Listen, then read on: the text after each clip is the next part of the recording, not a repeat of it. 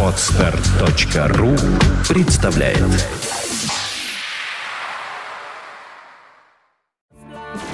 Golden Hits Fontanka FM. Добрый день, вы слушаете радио Фонтан КФМ в студии Александра Ромашова, и я рада представить нашего почетного гостя, генерального консула государства Израиль в Санкт-Петербурге Эдди Шапира, Эдуард Шапира. Здравствуйте. Добрый день. Очень рада вас видеть в очередной раз, и сегодня хотелось бы пораспрашивать вас, а, во-первых, о празднике, который прошел накануне в Израиле. Это День независимости, о том, почему он празднуется, в честь чего празднуется и так далее. Ну и потом поговорим о разных интересных событиях, которые могут произойти в нашем городе в ближайшее время. Давайте начнем с праздника. Вообще мы очень мало знаем, что о, о праздниках Израиля. И мне вот почему-то всегда очень интересно. Во-первых, оказывается, День независимости каждый год празднуется в разные даты. Ну, примерно как э, в апреле, где-то в мае, весной. Почему так происходит? Ну, во-первых, действительно, в Израиле мы отпраздновали День независимости э, позавчера, а в Петербурге мы празднуем его сегодня.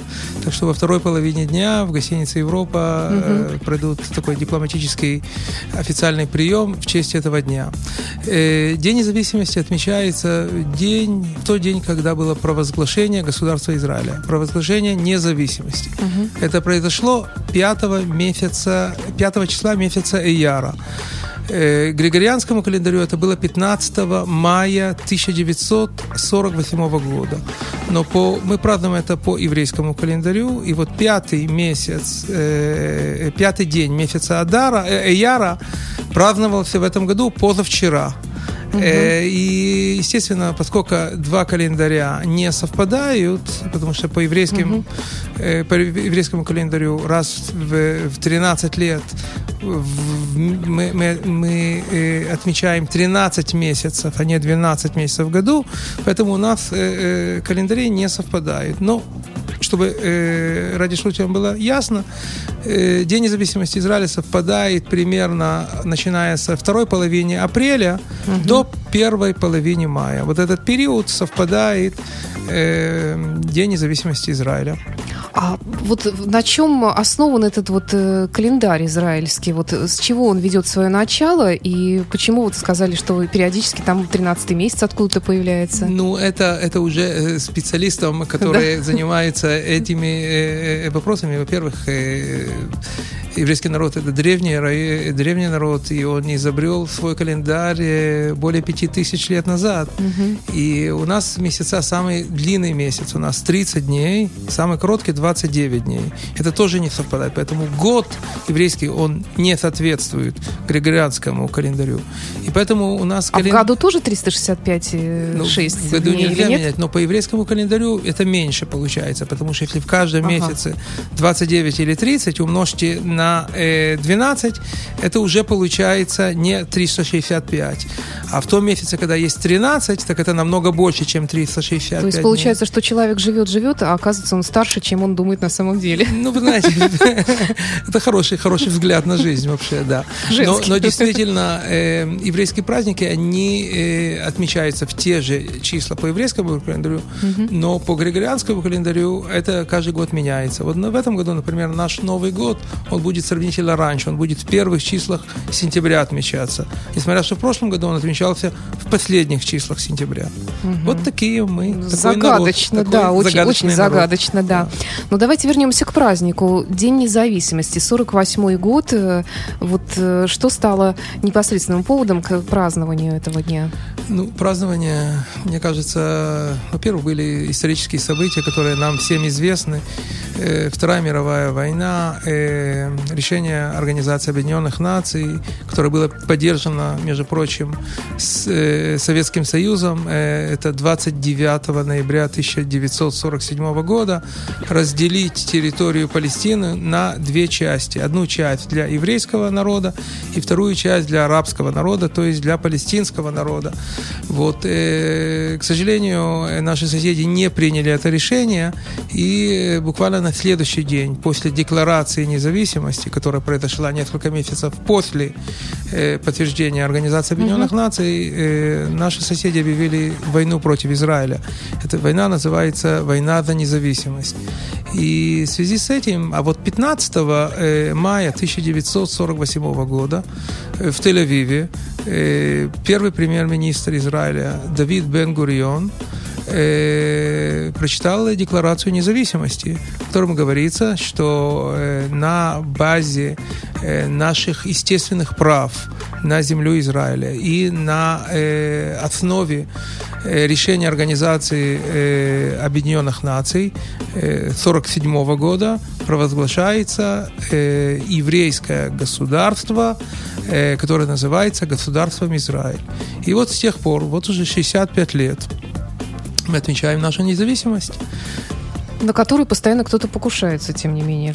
Ну, То есть нелегко дается Израилю независимость. Не все принимают э, наше э, нахождение, нашу, э, наше, наше быстрое развитие наши принципы, принципы и ценности, они не все, не, не, в том числе и наши соседи э, на Ближнем Востоке, они не всегда принимают э, нас как э, независимое государство и не соглашаются с правом Израиля на существование и на хорошие соседские отношения.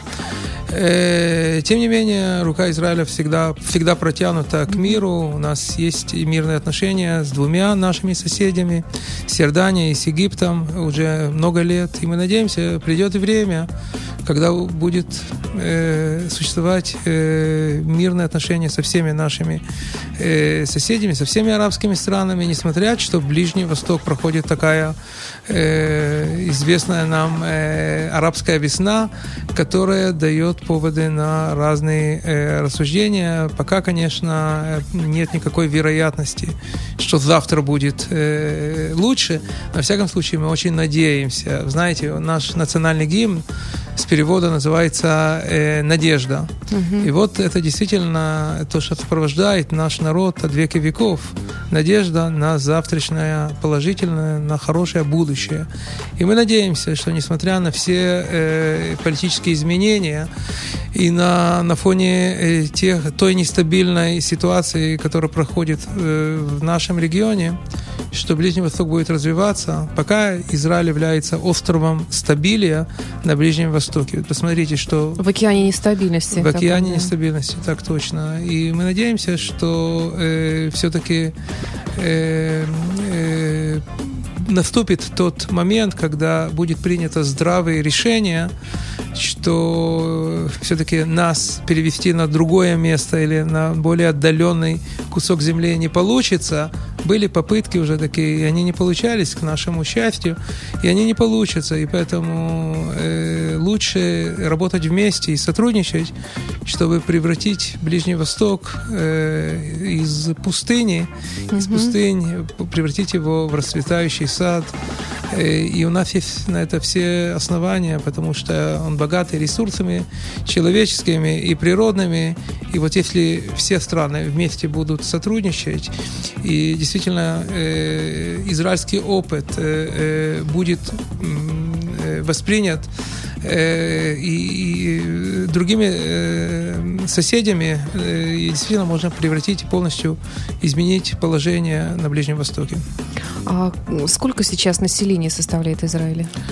Э, население Израиля вот в этом году действительно э, впервые превысило 8 миллионов человек, О. и мы уже не считаемся такой маленькой страной, угу. в таком случае не по населению. Среди них э, более 6 миллионов евреев. Угу. Это впервые, когда э, еврейское население Израиля достигло той цифры 6 миллионов. Это именно 6 миллионов, как вы знаете, потерял наш народ во время Второй мировой войны. И вот впервые, можно сказать, эту цифру мы перешли эту цифру. Да. И сегодня в Израиле проживает более 8 миллионов. Из них более 6 миллионов евреев. Э, очень такой благостный был сюжет телевизионный на днях о том, как, значит, сделан в Израиле в одном из городов, я не помню где точно, э, детский сад, где одновременно обучаются и воспитываются дети как еврейские, так и мусульманские. Это действительно такая вот тенденция какая-то примирения идет? Или все-таки это действительно такой вот э, сюжет к празднику сделали? На самом деле все гораздо Смотрите, э, сложнее. Израильская действительность, она действительно сложная. И я не могу сказать, что вот этот сюжет, который я слышал о нем, э, э, он действительно э, очень распространен. Но есть разные течения в израильском обществе. И мне кажется, одна из преимуществ, одно из преимуществ израильского общества что происходит постоянный диалог, и общество крайне э, прозрачно и открыто. И в этом обществе есть, э, работают разные организации, потому что гражданское общество в Израиле очень-очень развито. Этот садик не единственный, э, и таких садиков много. У нас есть разные мнения, политические, экономические, и поэтому этому, этому всему можно увидеть сегодня. И мне кажется, есть место ко всему. Э, и, а именно вот такой пример, э, мне кажется, он очень правильный, очень э, э, служит развитию толерантности среди молодого mm-hmm. поколения. Поэтому э, я приветствую такие, такие начала, такие э, проекты. Я надеюсь, их таких будет больше.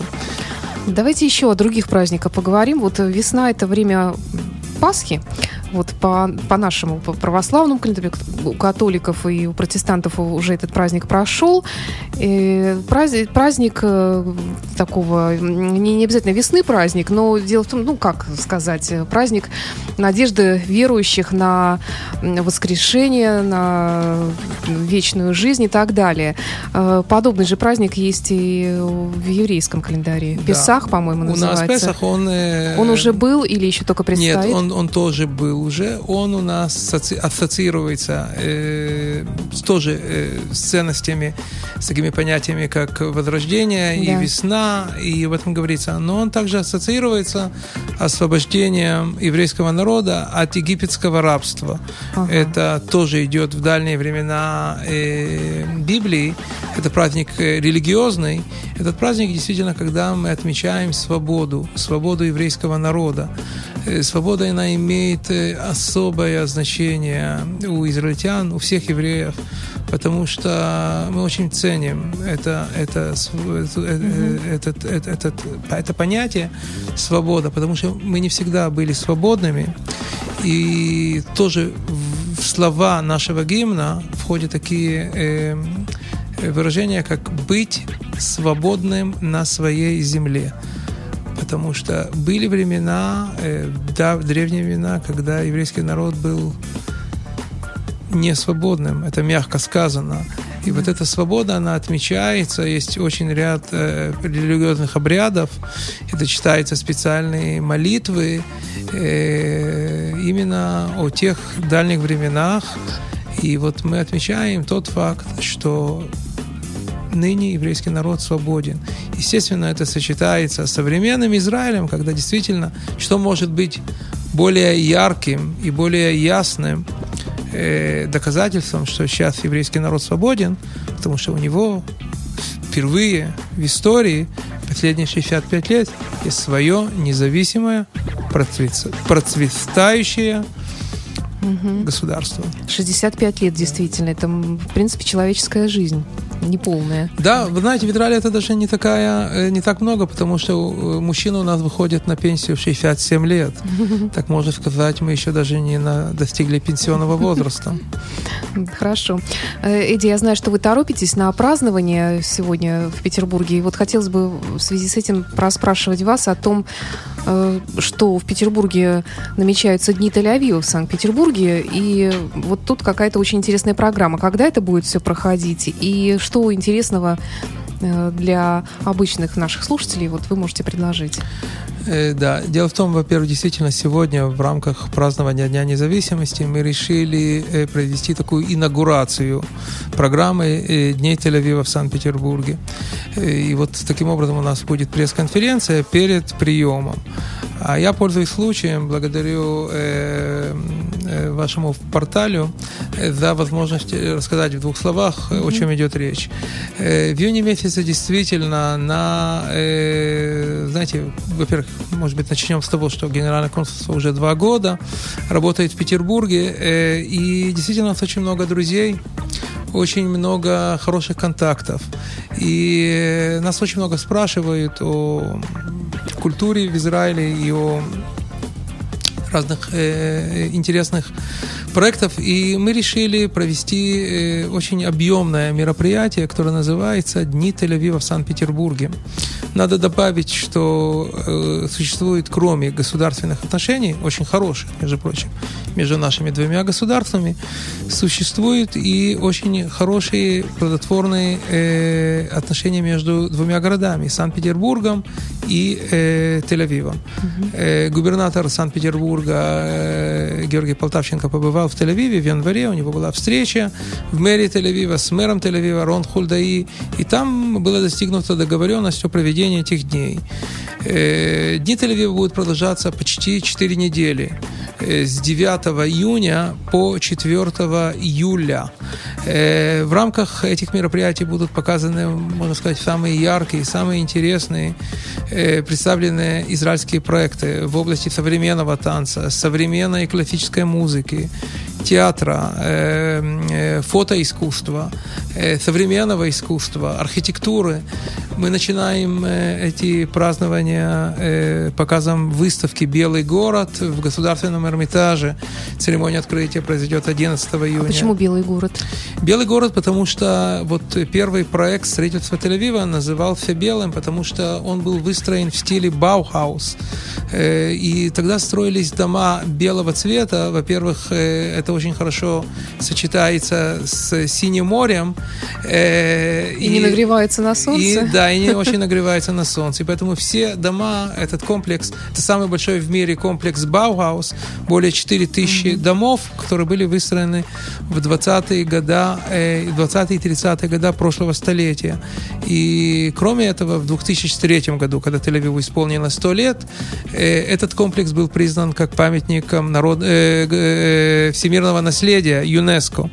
И вот в честь этого была выставка, которая наконец-то доехала до Петербурга.